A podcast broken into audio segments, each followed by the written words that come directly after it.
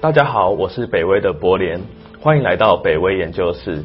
今天我们很荣幸可以邀请到第一金投信的唐主印投资长来跟我们谈华尔街最近发生的一件大事。我们可以知道说，从最近不管是 GameStop 还是白银，最近华尔街发生了一件呃史诗级的大事。请问唐投资长是为什么会有这样的事情发生呢？嗯，从简单的状况来看，就是有一群乡民，他们会认为很多对冲基金啊，靠着放空去赚钱，赚大赚其钱啊。其实他们会觉得好像需要伸伸张一下所谓的乡民正义啊。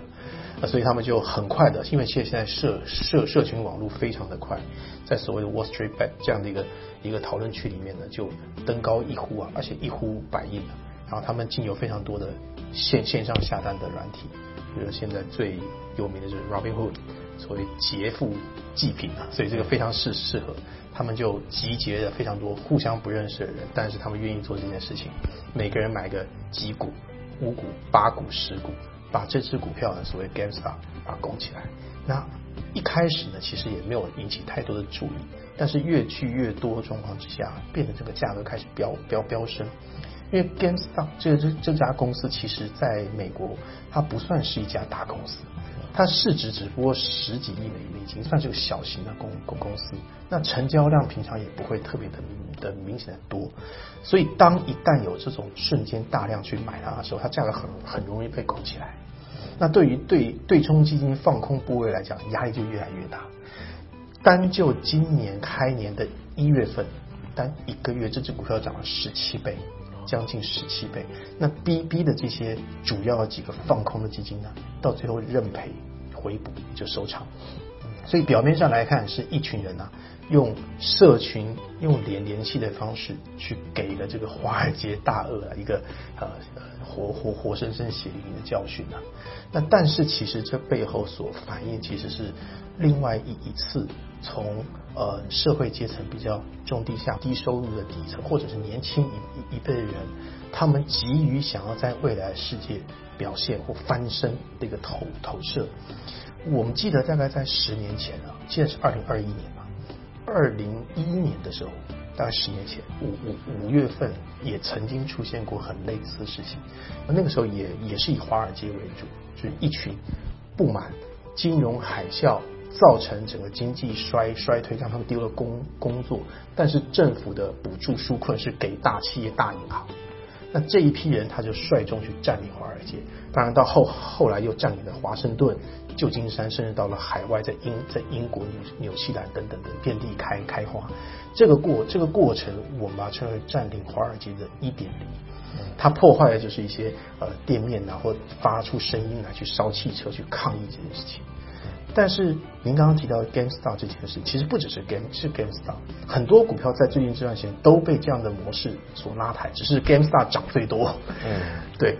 那这样的模的的模式被我们称为叫做占领华尔街二点零，而且它的方方方式是从实体的街头抗议，嗯线下转为线上真金白银去教训。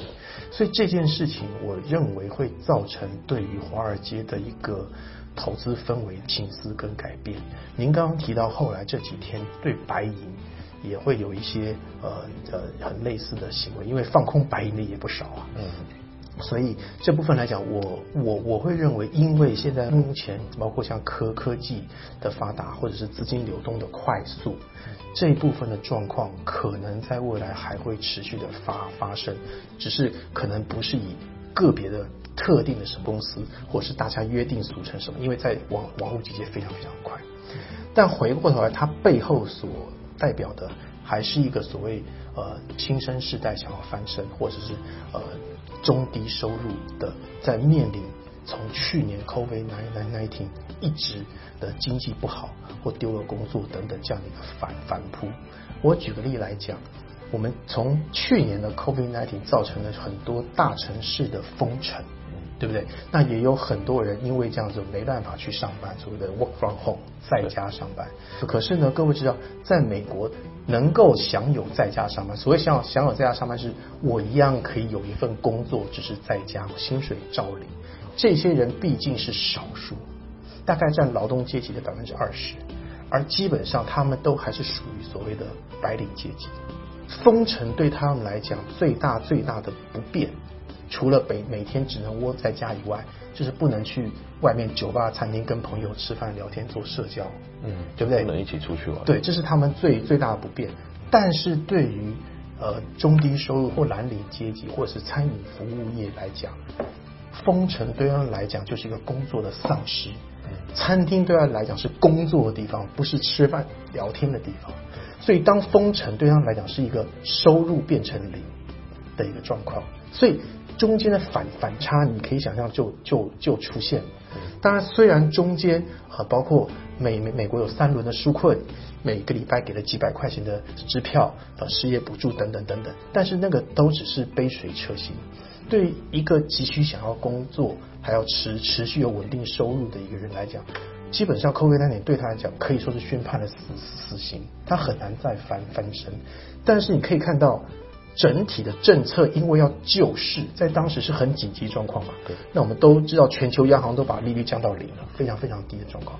那降到零的状况当然是救了市，但是救了紧急的事情却没办法救穷，所谓救急不救穷。嗯。所以虽然把局局势稳定了，但是呢，他没有办法用政策来照顾到他们这批人。对。反倒是让很多本来就有很大批资产人，因为利率很低，几乎借钱不用成本、不用利息的，所以他可以有大幅的这个 leverage，用杠杆的方式进进进行买空或卖空等等的交易，去大赚其钱。嗯。所以事实上。联准会都曾经做过这个去年上半年 COVID-19 发生过后的一个的一个的一个调查，啊他发现第一个百分之一啊，全美国百分之一大概三百多万人的财富，大概在过去半年之间，就是去年上半年那个 COVID-19 期间，他的财富还成长了百分之十七啊，不但没有减少，不但没有减少，还继续成长，因为利率很低，他们可以去炒股票或者是。再再去做一些金融交易，甚至去放空等等的，他们的财富反倒是增加了。嗯，但是对于社会底底底层，先不要讲底底底层，把美国砍一半，五五十 percent 以下人，大概一点七亿人，他们的财富居然只占全美国的财财富不到三趴，这是多么的不公平，或者是多么的畸形的现现现象。所以你可以想象说，我们今天看到了这个。GameStar 这样的一个现象，它所代表的背后，我不能说降利率或者降套利是一个错误的决策，是因为救急嘛，它必须先稳定，但它所造成的后遗症却是从现在开始的，包括从政府、从政策，他们必须要面对的事事情，否则这件事情会一而再、再而三的以各种不同形式去发生。了解，对，所以这件事情背后让我们知道一些。其实它是在反映一些社会上遇到的因素。对，其实美国在呃金融海啸之后，这个贫富差距就越来越大了。呃，在经济学上有一个所谓的基尼系系数，这个系数可以跟大家说一下。这个基尼系数大概就是来衡量一个社会的财富公不公平。了解。基本上它的数字是从零到一，嗯，从零到一，零就是绝对公平，每个人拿一样的钱就是共产。嗯，如果到一是绝对不公平。就是最后最有钱的人拿全部，其他通通都是零，大概这个概概念。所以大部分所有国家是零到一。那基本上来讲，如果一旦超过零点四，超过零点五，那基本上这个社会就开始出现了贫贫富有明显的不平均的的现象了。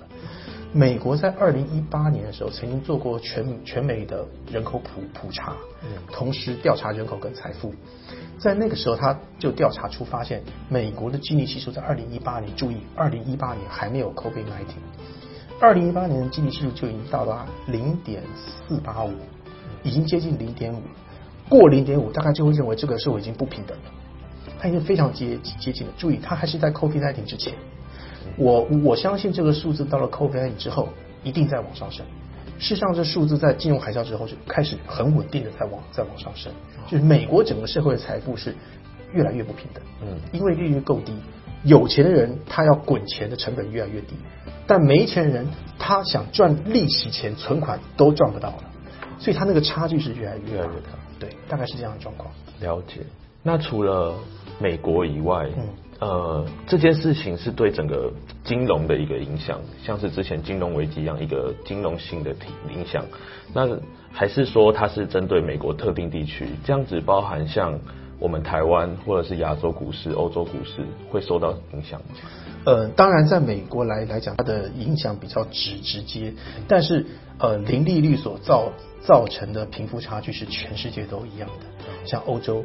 像日本，它都是可是长期的零利率，甚至是负利率的状况。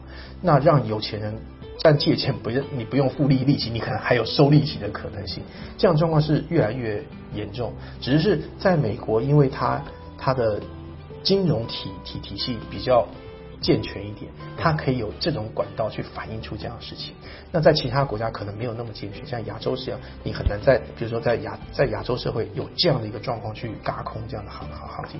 但但但是我刚刚前面提到，如果整体的形势，包括政策，包括你任由它继续发展下去，让这个贫富差距、世代差距越来越大的状况之下，其实这样的状况只是在未来是个未爆弹嘛？嗯，你只是在不同国家不呃不同场合用不同形式。的爆发出来而，不一定会用嘎空的方式呈呈呈现，可能用其他方式去呈现。我是北威的穆恩，欢迎订阅北威 YouTube 频道，在这边我们会定期的上传北威 Podcast 财经专业分析影片，以及北威研究室系列，与各种的专家呢去讨论各种主题，欢迎大家订阅收看。